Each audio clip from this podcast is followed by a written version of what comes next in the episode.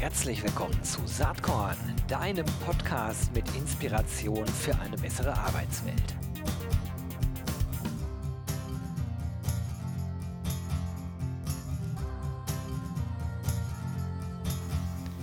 Ja, halli, hallo und herzlich willkommen. Heute passiert was ziemlich Neues im Saatkorn Podcast. Ich glaube, das ist das erste Mal, dass ich einen Gast zum zweiten Mal äh, in der Sendung habe. Sendung in Anführungsstrichen. Und zwar ist das Daniel Mühlbauer. Hi Daniel, herzlich willkommen. Hi Gero, danke dir für die erneute Einladung. Äh, Teil 2, ja, ich bin froh, hier Premiere machen zu können. Ja, ich bin auch froh, äh, dass du am Start bist. Ich habe das jetzt gar nicht äh, untersucht. Mag sein, dass das schon mal vorgekommen ist, ist mir aber nicht präsent. Und das ist jetzt, glaube ich, so die 120. Folge oder so. Das glaubt man ja gar nicht, wie viele Leute sich mit unseren Themengebieten befassen. Jetzt bist du natürlich bekannt für das ganze Thema Analytics. Ähm, wir haben letztes Mal dich so ein bisschen vorgestellt. Ähm, die, äh, die ersten, den ersten Teil von vor ein paar Monaten werde ich einfach mal in den Shownotes äh, verlinken. Wir sparen uns den ganzen Kram äh, jetzt an dieser Stelle. Äh, wer jetzt hier reinhört und dann denkt, oh, ist ja spannend, und ich glaube, das werden die meisten sein, äh, die dann nicht die erste Folge gehört haben, die können das ja nachholen und lernen dich dann besser kennen. Wir haben eben im Mini-Vorgespräch äh, darüber gesprochen, über was wir jetzt eigentlich sprechen. Und du hast dann gesagt, ja, ähm, äh, letztes Mal war irgendwie People Analytics das Thema. Das war ja so eine Einführung, warum Zahlen, Daten, Fakten eigentlich im Kontext HR und ganz speziell im Kontext Recruiting so viel Sinn machen und so wichtig sind. Und du hast dann gesagt, es könnte ja Sinn machen, irgendwie jetzt im zweiten Teil mal so ein bisschen auf Predictive äh, People Analytics einzugehen äh, prädiktive Analytik. Klar, ich kann mir was darunter äh, vorstellen. Es geht so ein bisschen um Prognosen für die Zukunft. Aber vielleicht kannst du mal genauer sagen, wie du dieses Thema im HR-Kontext einordnen wollen würdest. Ja, sehr gerne. Also es ist ähm, ja die, die einfache, relativ selbsterklärende ähm, Erklärung oder Definition wäre wirklich simpel zu sagen, okay, Predictive HR Analytics oder Predictive People Analytics ist ein Teilbereich, eine Ausbaustufe von Verwendung von Zahlen, Daten, Fakten auf bestimmte eben eher Vorhersagekontexte äh, im HR-Bereich und es ist damit eigentlich die Anwendung des breiteren Feldes Predictive Analytics auf den HR-Bereich. Mhm. Mit der Definition ist man jetzt erstmal noch nicht viel schlauer, man weiß aber dann, oh, da scheint es noch eine größere Strömung zu geben, die sich Predictive Analytics nennt und die man sowohl aus dem Consumer Marketing, aus der Logistik, aus unterschiedlichsten Bereichen ähm, unsere modernen Wirtschaft ähm, kennt. Ja? Also da gibt es ähm, auch im Bereich Versicherungen, Wirtschaft, Sicherheit. Man kennt es vom Wetterbericht. Ja? Das ist letztendlich auch nichts anderes als eine Vorhersage und der Vorhersageversuch anhand von bestimmten Indikatoren des morgigen Wetters, des nächstwöchentlichen äh, Wetters. Äh, man kennt das also eigentlich schon und hier ist es jetzt eben die Anwendung auf den HR-Bereich. Wenn man es ein bisschen konkreter macht, dann ähm, wird auch gleich schon klar, wo sich Hype und Wirklichkeit trennen, über die wir jetzt gerne auch noch ein bisschen detaillierter dann sprechen können. Im Grunde geht es darum, dass man sagt, anders als jetzt beim People Analytics, das wir in der ersten äh, Folge gemeinsam da besprochen haben, ähm, wo es im, im Schnitt jetzt erstmal darum geht, Daten, Zahlen, Fakten zusammenzustellen, vielleicht auch zu beschreiben, geht es beim Prädiktiven eher darum abzuschätzen, meistens in Form von Wahrscheinlichkeiten und Szenarios, was denn in der nahen bis maximal mittleren Zukunft mit bestimmten HR-Indikatoren passieren wird. Dabei geht man eigentlich immer wie folgt vor. Man nimmt historische HR-Daten. Historisch kann auch bedeuten eine Minute alt, aber auf jeden Fall mhm. aus der Vergangenheit, wie auch immer jung die sein mag nimmt möglichst viele Daten aus diversen Quellen und erstellt ein sogenanntes prädiktives Modell. Das ist ein mathematisches Modell, das mit Blick auf bestimmte Variablen in diesen Daten möglichst gut aus der, in der Vergangenheit eine, ein, ein, ja, nehmen wir mal die Fluktuation zum Beispiel, vorhersagt. Ja? Wir befinden uns aber da noch in vergangenen Daten. Also man findet quasi heraus, welche Indikatoren und welche äh, Variablen in der Vergangenheit rückwirkend die Fluktuation im Unternehmen erklärt haben ja, und vorhergesagt haben. Und da findet man zum Beispiel heraus, dass wenn eine Variable nach oben geht, dann ging auch die Fluktuation nach oben, zum Beispiel Fehlzeiten oder sowas. Dann ging im Nachgang auch die Fluktuation nach oben. Kann ja sein. Und jetzt nimmt man dieses Modell, schaut, dass man ein besonders gutes davon eben baut. Da gibt es dann statistische Indikatoren über Modellgüte.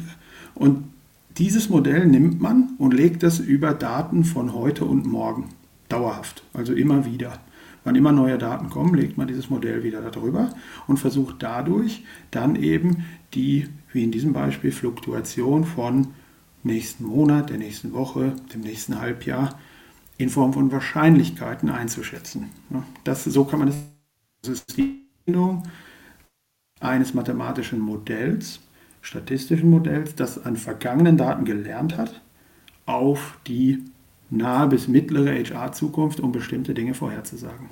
Jetzt ist ja der Wunschtraum vieler RecruiterInnen im Grunde genommen vielleicht auch hervorsagen und voraussagen zu können, mit welcher Wahrscheinlichkeit jemand, den man einstellt, dann auch beruflich reüssiert im Unternehmen. Ne? Also man könnte mhm. jetzt ja hingehen und sagen, okay, ganz simples Beispiel, ganz stumpf jetzt mal vorgestellt, wenn ich von der Uni X Leute rekrutiere, sind die mit der Wahrscheinlichkeit Y hinter bei uns ähm, ähm, erfolgreich im Job. Das äh, mhm. reicht jetzt natürlich an Variablen nicht, äh, an, an Messpunkten. Ne? Da müsst ihr wahrscheinlich dann noch sagen, wenn Sie dann folgendes Fach studiert haben und vielleicht äh, folgende, äh, was weiß ich, Soft-Skill-Ausprägungen haben, dann äh, mit mhm. hoher Wahrscheinlichkeit werden Sie in unserem Laden äh, auch erfolgreich sein können.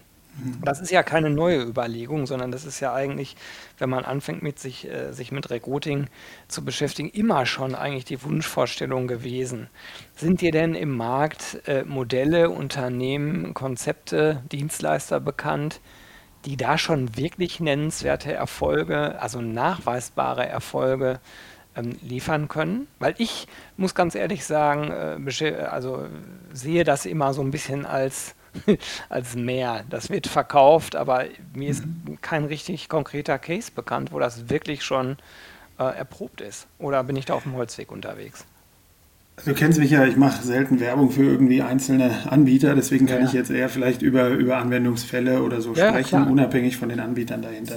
Genau. Was man schon sieht, ist zum Beispiel bei Anbietern aus dem Bereich der ähm, Textverarbeitung und Textanalyse, ja, da gibt es ja nur eine, ganz, eine ganze Reihe, die auch sich darauf spezialisiert haben, die Formulierung von ähm, Stellenausschreibungen zu prüfen. Also wirklich das verwendete Wording und dann das verwendete Wording ähm, in Zusammenhang zu bringen mit der Wahrscheinlichkeit, dass sich zum Beispiel bestimmte Gruppen aus dem Arbeitsmarkt bewerben werden. Nehmen wir mal ein sehr beliebtes Beispiel im IT-Bereich. Ähm, möchte man gerne häufiger die Situation haben, dass sich Frauen bewerben. Und jetzt gibt es da mathematische Modelle, die sind trainiert an ganz vielen Texten und ganz vielen Bewerbungsprozessen und können eben schon Einschätzungen äh, hervorbringen, die dann sagen, hey, wenn du hier ähm, folgende Formulierung austauscht oder ein Wort oder zwei Worte in der Formulierung austauscht, dann erhöht sich die Wahrscheinlichkeit unseren Daten nach, dass sich Frauen bewerben. Und da kann ich jetzt, kann ich jetzt natürlich breit ähm, äh, in die Theorie einsteigen oder dergleichen, aber ich will mal ein sehr einfaches Beispiel nehmen. Was wir schon ähm, eine ganze Zeit lang in Daten auch sehen, ist, dass bestimmte Formulierungen, das geht jetzt nicht unbedingt in Richtung der Frauen, aber ähm, in, in Richtung aller verschiedenen Gruppen am Arbeitsmarkt, ähm, bestimmte Gruppen am Arbeitsmarkt eher abschrecken. Ähm, Beispiel, wenn du in deiner Stellenausschreibung sehr deutlich machst, dass deine Firma ein hartes Wettbewerbsumfeld ist, also wirklich so ein interner Kampf um Beförderungen und so weiter. Ne? Das mögen sehr subtile Formulierungen sein, ja? Ähm, wo es um, ja, hier wird Erfolg auch belohnt oder ähm, hier kann man zu den Besten gehören, da wird man befördert oder so. Ich mache das jetzt bewusst mal ein bisschen lapidar. Ja? Dann, dann wissen wir, dass bestimmte Menschen und bestimmte Gruppen von Menschen diesen Preview, der da zwischen den Zeilen steckt, einfach nicht cool finden. Und die sagen, nee, da habe ich gar keinen Bock drauf. Ich will nicht in so einer Ellenbogengesellschaft landen. Ja? Ähm, wenn ich schon höre hier, ähm, ja, gewinnmaximierungsorientiert oder, oder ergebnisorientierte ähm, ähm, Truppe oder so, ja, oder manchmal auch High-Performance-Teams oder irgendwie sowas in der Stellenausschreibung, dann gehe ich davon zurück. Und jetzt können mathematische Modelle natürlich, die dort drin trainiert sind, eben sagen, hey, nimm doch mal diese Formulierung raus und nutze bewusst eine andere. Wir schlagen dir sogar eine vor ähm, und diese zeigt, ähm, zeigt dann nach unseren Daten eine höhere Bewerbungswahrscheinlichkeit. Das ist jetzt noch nicht die Wahrscheinlichkeit, von der du gesprochen hast, Erfolgswahrscheinlichkeit im Job, aber eine höhere ist ein anderer Predictive Case, sage ich jetzt mal, Bewerbungswahrscheinlichkeit. Ich glaube, unser geschätzter Kollege Tim Verhöfen hat auch mal ein Beispiel gebracht, ähm, wo er gesehen hat, ähm, oder wo er, ich weiß nicht mehr genau, ob er selber das gesehen hat in, in den Daten, äh, damals noch in seiner, seiner Funktion, ähm, bei ähm, einer Recruiting-Beratung auch, ähm, äh, dass im technischen Bereich, wenn man in den ähm, Berufsfeldern, die man so aufzählt in der Stellenausschreibung, ne? Wo man sagt, okay, wenn du, also bei, unter dem Bereich Qualifikation steht dann ja häufig sowas äh, wie, ähm, du hast studiert in den Bereichen XYZ. Ne? Wenn man im technischen Bereich Ausschreibungen macht und dort dann dazu schreibt, du hast studiert im Bereich ähm, Engineering, Data Science oder BWL, dann sind echte Data Scientists, mhm. haben eine geringere Wahrscheinlichkeit, sich zu bewerben, weil die sagen, ey, wenn das ein Job ist, den auch ein BWLer mit Datenkenntnis kann, dann kann das kein anspruchsvoller Data Science Job sein weil ich habe ja hier Statistik studiert und ähm, das ist auch tatsächlich was anderes. Ich bin ja einer von diesen BWLern mit Methodenschwerpunkt. Ja. Ähm, ich würde mich tatsächlich nicht als Data Scientist bezeichnen.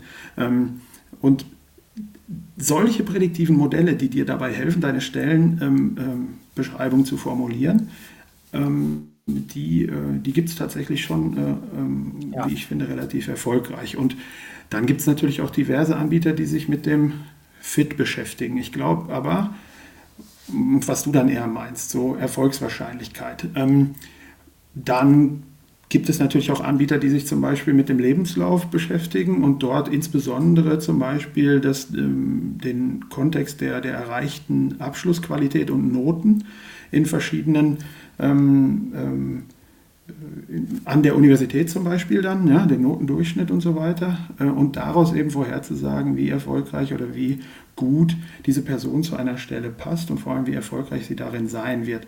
Und da muss man schon sagen, aus der reinen Testtheorie und aus dem, ähm, aus dem Wissen über, über Selektion und Rekrutierung, da muss man schon sagen, dass, ähm, dass, dass Universitätsnoten und vor allem der darüber ja angenäherte Faktor der General Mental Ability, also des klassischen Intelligenztests, schon ein relativ guter Prädiktor für spätere Arbeitsleistung sind. Ja, unter denen, die wir so kennen, einer der besten Prädiktoren. Ne? Und das kann man natürlich schon äh, auch nutzen. Und ich würde sagen, Unternehmen und vor allem Startups, die sich auf eine valide Selektionsmethodik beziehen in ihrer Technologie, ja, die jetzt nicht irgendwie Pseudoscience verwenden, die können hier auch tatsächlich ähm, valide Vorhersagen treffen in dem von dir angesprochenen Kontext. Also zum Beispiel die Wahrscheinlichkeit, dass jemand später zu den Top-Performern gehört, äh, kann man schon da auch valide versuchen einzuschätzen. Das große Problem ist die Mannigfaltigkeit. Das würde ich vielleicht hinterher schicken. Arbeitsleistung ist selten von einem oder zwei Faktoren abhängig. Und Arbeitsleistung in einem unternehmerischen Kontext, in einem Unternehmen, in einer Organisation, in einer Hierarchie und in einem Team, wo wieder andere Menschen auch auf einen einwirken und mit einem zusammenarbeiten, ist typischerweise das, was wir sozial komplex nennen. Und deswegen wäre immer daran geraten, wirklich statistisch saubere mathematische Modelle aufzustellen aus einer Vielzahl von Variablen, um möglichst viel ähm, dieser zukünftigen Varianz auch gut erklären zu können. Ne? Und da reicht es eben selten, wenn man nur den Lebenslauf nimmt oder so und da reinguckt, sondern da braucht man noch mehr Daten. Tja, die Welt ist an der Stelle halt äußerst komplex.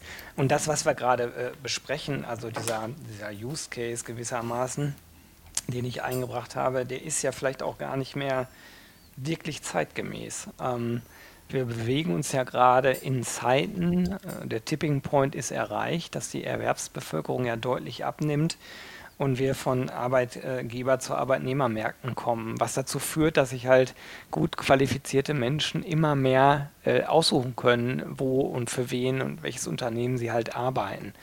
Ähm, und das äh, erlebe ich zumindest. Mag sein, dass sich da jetzt ähm, durch die Blase, in der ich mich natürlich auch bewege, irgendwie geschädigt bin, in Anführungsstrichen.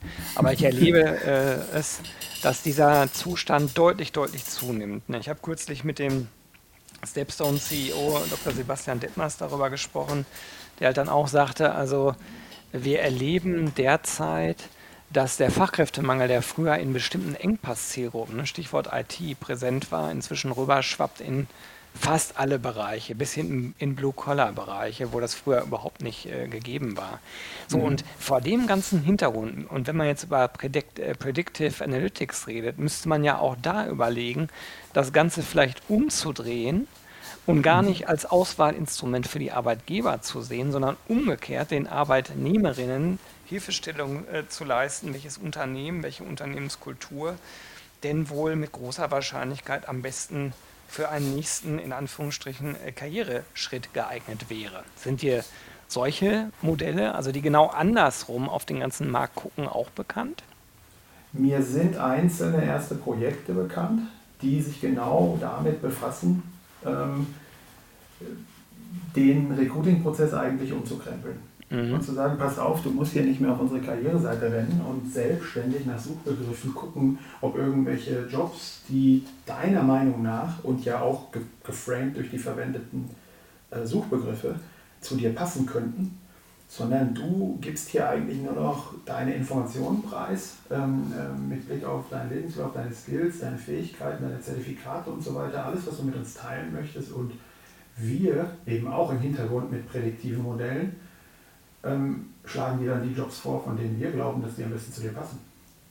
Ja, und das mag etwas sein, das aus deiner Sicht, also ich kann es ja ganz konkret sagen, wenn, wenn ich habe konkret, also ich, ich, bin ja jetzt Projektmanager im HR-Bereich und ich habe konkret eben auch nach diesem Suchbegriff gesucht.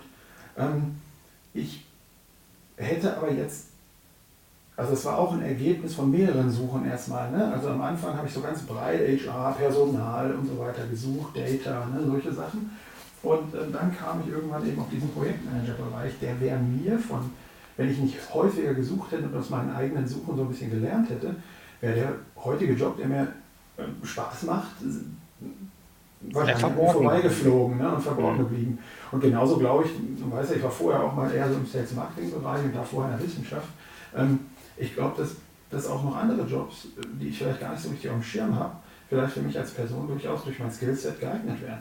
Ähm, die aber in, einer völlig, in einem völlig anderen Bereich liegen, vielleicht im Customer Service oder so, keine Ahnung, vielleicht ne, durch meine Vergangenheit im Pre-Sales Consulting mhm. oder irgendwie sowas. Und, und das sind aber Suchbegriffe, nach denen ich gar nicht suchen würde, weil ich selbst vielleicht eher nach Personal und HR suchen würde die ganze Zeit. Ne? Und das genau ist eigentlich die Macht dieser prädiktiven Elemente. Und da sind mir auch erste Projekte bekannt, ähm, nur wie das eben so ist. Und das ist, glaube ich, etwas, was man im prädiktiven Bereich auch sehr deutlich machen muss. Ähm, wir reden hier immer von Wahrscheinlichkeiten. Ja?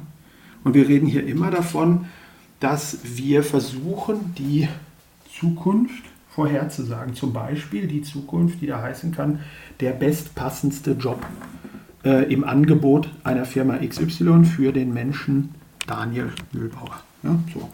ähm, das kann ja ein Predictive, Predictive Challenge sein, den zu finden oder diese Kurzliste zu finden. Ähm, der realisiert sich dann für den Fall, dass ich mich bewerbe und dann kann das sein, dass es tatsächlich der bestpassende Job war, ich aber trotzdem nicht glücklich werde darin. Ja? Das hängt ja von sehr vielen anderen Faktoren ab. Ja, da sind wir wieder bei der Komplexität, die du eben schon Richtig, und das ist eben wie bei, dem, wie bei dem Wetterbericht, wenn du mal, um das ganz einfach auszudrücken, der Wetterbericht kann sich relativ sicher sein. Relativ sicher heißt zum Beispiel mit einer Wahrscheinlichkeit von über 90 Prozent, dass es morgen nicht regnet. Und ich nehme dann keinen Regenschirm mit. Es ist trotzdem möglich, dass es regnet. Dass ja. diese 8%, ja, wenn wir jetzt mal sagen 92%ige Sicherheit, dass diese 8% sich realisieren und es tatsächlich regnet. Und das muss man immer wissen, dass, dass diese prädiktiven Modelle eben meistens mit solchen Wahrscheinlichkeitseinschätzungen arbeiten und dann eben sagen, mit an Sicherheit grenzender Wahrscheinlichkeit sind diese drei Jobs für den Daniel sehr gut geeignet. Kann aber auch sein, dass eben diese 8%, sagen wir jetzt mal, wenn das wieder 92, dieses an Sicherheit grenzende war, ähm, dass sich die 8% tatsächlich realisieren und genau diese 8% der Fälle eintritt, ähm, in denen das doch nicht der, der passendste Job für Daniel war. Ne? Ähm, und das ist, glaube ich, das, was man sieht. Also es gibt eine a priori Wahrscheinlichkeit und dann eben, also eine Vorherwahrscheinlichkeit und dann eben eine a posteriori tatsächliche Realisation der Wahrheit, wenn dann die Zukunft eintritt. Und, und das Tolle daran ist jetzt, ein gutes Modell updatet sich dann auch und das ist dieser Grenzbereich zum Bereich Machine Learning, ne, wo dann eben das ja. Modell aus jedem neuen Datenpunkt eines jeden neuen Tages lernt, diese Wahrscheinlichkeit noch besser einzuschätzen. Und da ist mir ganz wichtig, im menschlichen Bereich des Personalmanagement, wo es um Zwischenmenschlichkeit geht und um menschliche und sozial komplexe Probleme, ja, wird, wird es wahrscheinlich eine, eine hundertprozentige Wahrscheinlichkeit bei der Vorhersage niemals geben. Bei keiner Doch, Vorhersage. Das nennt man dann Leben, würde ich mal behaupten. Genau, genau, genau. Und das muss man dann tatsächlich erleben. Ja. Ja, das ist ja vielleicht auch gut so, ne? auch wenn, wenn man sich das natürlich jetzt aus einer Business-Logik vielleicht anders äh, wünschen wollen würde. Aber ähm, da kommt man dann auf ganz andere Fragestellungen. Ne? Wenn alle mhm. mit der gleichen Technologie, die eine hundertprozentige Sicherheit garantieren würde, unterwegs wären, dann ist auch das eine Utopie, weil das geht ja rein mengentechnisch schon gar nicht mehr. Mhm, absolut. So, also, äh, also bleibt immer ein bisschen Unsicherheit da. Ähm, lass uns doch mal drüber sprechen. Ich habe ja manchmal den Eindruck, ähm, wenn man äh, so über die letzten zehn Jahre den Markt so verfolgt, dass natürlich immer wieder eine neue Sau oder Kuh durchs Dorf getrieben wird. Es war eine Zeit lang AI, alle hatten Angst, dass die Recruiter-Jobs überflüssig werden, bladiblub, ist nicht eingetreten. Nach meinem Dafürhalten wird es auch niemals eintreten. Und ähm, trotzdem darf man sozusagen auch meiner Meinung nach nicht in die andere Haltung verfallen und einfach sagen, ach, dieses ganze Technikzeugs und Datenzeugs interessiert mich nicht. Ich glaube, man muss halt die richtige Balance zwischen diesen beiden ähm, Feldern finden. Wie siehst du das denn? Absolut, also gerade im, im, im überhaupt, ich sage immer, was ich gerne verwende, ist so diese Begriffs, äh, das Begriffstupel HR Tech und HR Touch. Ähm, das sind so diese beiden Welten eigentlich, die man, die man als Kontinuum sehen kann. In jedem Anwendungsfall von, von Technik gibt es immer auch ein menschliches Element. Und das menschliche Element ist eben unterschiedlich groß. Das kann mal ein bisschen kleiner sein und mal ein bisschen größer sein. Ich kann also die Technologie nutzen, um zusätzlich zur sehr starken menschlichen Kompetenz noch ein kleines Zubrot an Informationen zu liefern. Ja? Oder ich kann einen Prozess, der vielleicht sehr gut strukturierbar ist und sehr gut dadurch auch vorhersagbar ist, beziehungsweise automatisierbar ist, sehr stark auf Technologie äh, setzen und dann eben den Menschen nur noch ein kleines Rädchen drehen lassen in diesem Prozess. Und eigentlich geht es bei der Gestaltung der Zukunft, und das ist ja auch dein Auftrag, ähm, äh, so für eine bessere Arbeitswelt einzutreten, ähm, bei dieser Gestaltung dieser besseren Arbeitswelt geht es eigentlich darum, bei all den vielen Zukunftsideen, die wir haben, mal zu versuchen, hypefrei und ohne diese Buzzwords, ohne die man wahrscheinlich nicht auskommt, wenn man irgendwo gelesen werden will, aber die klaren Use Cases und Ideen zu differenzieren und sich immer zu fragen, auf welchem, in welchem Ausmaß brauche ich hier den Menschen unbedingt und in welchem Ausmaß kann Technologie helfen. Also sich immer irgendwo einzuordnen auf diesem HR Tech, HR Touch Continuum, aber von vornherein sich klarzumachen, dass es eigentlich selten etwas gibt, das nur durch Tech zu lösen ist oder nur durch Touch. Mhm. Ja? Ähm, und das ist, glaube ich, so, so meine, meine Einschätzung dazu, das, was ich gerne auch mitgeben will, wenn man sich mit Technologie befasst ein Fokus auf Technologie ist keine Abkehr vom Menschen. Und auch hier nicht vergessen, Recruiting ist immer schon Vorhersage gewesen. Wir haben nur jetzt die technischen Möglichkeiten, es auch noch anhand von verschiedensten Daten und auch großen Datensätzen zu machen, die für einen Menschen schwer zu verarbeiten wären. Auch früher hat man immer schon versucht, auch in einer noch sehr vortechnologischen Zeit, ähm, man stelle sich eine Fabrik in der, in der industriellen Revolution vor, ja, ähm, da hat man auch versucht, ähm, die besten Arbeitskräfte ans Fließband zu stellen. Ja, und man hat auch versucht, auf Basis einer mehr oder weniger ausgefeilten charakterlichen Einschätzung einer Personengruppe zu sagen, wer sollte jetzt hier am besten am Fließband stehen. Ja, da hatten vielleicht noch andere Indikatoren äh, eine Relevanz. Ja, wie groß und stark ist die Person, ja, wie, wie, wie, kräftig ist die Person und so weiter und so fort. Wie zuverlässig ist die Person, aber es war schon immer Vorhersage. Und das machen wir auch immer, also auch im Zwischenmenschlichen. Ich, Partnerwahl ist da auch immer so ein, so ein, so ein, so ein beliebtes Feld, ja, wo man sagt, man versucht doch auch, neben diesen ganzen tollen Emotionen, die man empfindet, versucht man auch vorherzusagen ein Stück weit, inwieweit das jemand ist, mit dem ich meine Zukunft verbringen möchte. Ja? Und deswegen ist eigentlich eine ureigene, eine ureigene Fähigkeit von Menschen, neben der Fähigkeit zum Sozialen, was uns sehr überlegen macht in der Evolution, ähm, auch die Fähigkeit, aus unvollständigen Informationen eine mehr oder weniger wahrscheinliche Zukunft abzuleiten und sich dann die eigenen Handlungen daran auszurichten. Also das ist etwas Urmenschliches, etwas Ureigenes, was wir auch immer schon versucht haben ähm, als Menschen. Und jetzt haben wir halt die Möglichkeit, das technologisch unterstützt mit sehr großen Datenmengen zu tun. Spannende Zeiten. Lass uns noch mal kurz so ein bisschen über den Recruiting-Tellerrand hinausschauen. Äh, wo siehst du denn innerhalb von HR ansonsten noch Use Cases für Predictive Analytics? Also ich glaube, wenn man jetzt mal von der, von der Employee Journey so ein bisschen von links nach rechts, ne, Pre-Hire to mhm. Retire durchgeht und sagt, okay, den Recruiting-Teil haben wir gerade schon so ein bisschen fokussiert, ähm, dann würde mir als nächstes das Onboarding einfallen. Ne? Das kann man jetzt noch zum Recruiting dazuzählen oder nicht, das kommt so ein bisschen als Unternehmen ja. an. Aber, aber äh, wenn man jetzt das Onboarding mal nimmt, dann würde ich sagen, okay, dann ist so eine typische Vorhersage, Herausforderung, welche Onboarding-Maßnahmen werden die schnelle Integration neuer Kolleginnen besonders fördern. Das kann man analysieren und dann kann man sich fragen, vielleicht sogar nach Berufsgruppen ja, und kann sagen, dass in einem IT-Bereich was anderes wirkt als im Finance-Bereich, im Marketing-Bereich, im Sales-Bereich, im Admin-Bereich oder im Produktionsbereich. Ja. Auf was wird es da ankommen? Ja. Das wäre so eine Frage. Im Trainingsbereich, also Weiterbildung und Training, jetzt mal im Allgemeinen, da ist es auch so. Welche Trainingsformen, welche Trainingsinhalte werden bei welchen Mitarbeitertypen passen und werden diese auch wirksam in ihrer Leistung beeinflussen. Ja? Also welche Trainingsformen sind besonders wirksam im Sales-Bereich oder, oder dergleichen. Das sind auch so Vorhersage.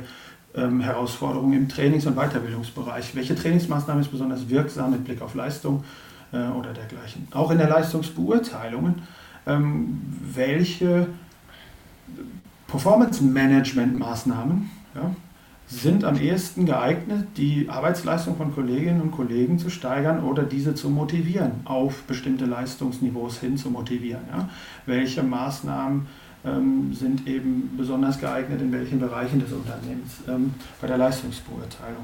Karriereentwicklungsplanung, ja, welche Personen sind besonders gut für zukünftige Führungsrollen geeignet?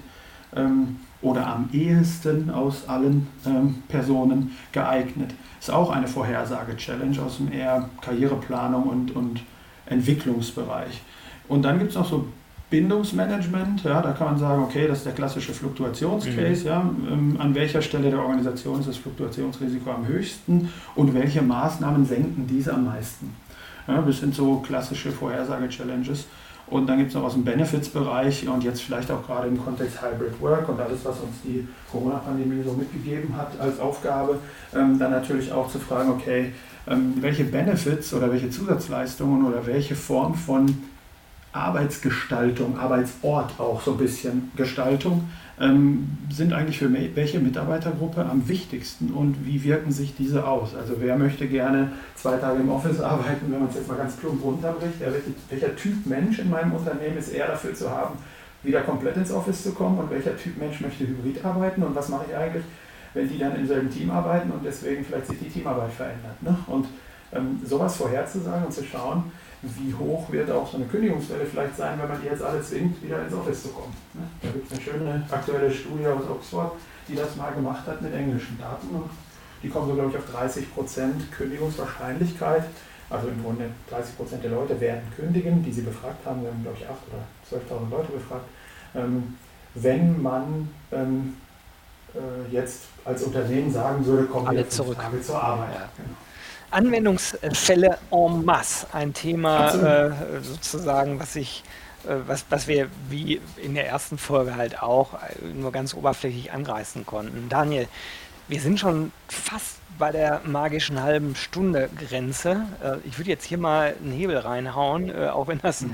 mega spannend ist, erwartungsgemäß und wir sicherlich irgendwann dieses Gespräch fortsetzen werden. Ich, äh, ich finde das ganz interessant, äh, das zwischen People Analytics Folge 1 und jetzt in dieser Folge Predictive Analytics äh, zu differenzieren und zu überlegen, wo ähm, solche Betrachtungsweisen zur Anwendung kommen können. Man sieht, HR ist auf jeden Fall ein Feld, wo man mit Zahlen, Daten, Fakten eine ganze Menge ähm, machen kann. Ganz, ganz lieben Dank, dass du dir wieder Zeit genommen hast und ja, okay. ich wünsche dir alles, alles Gute und würde mich freuen, bei Gelegenheit das Gespräch fortsetzen zu können. Ganz herzlichen Dank. Danke dir für die Gelegenheit und danke für das tolle Gespräch. Bis ganz bald. Ciao. Ciao.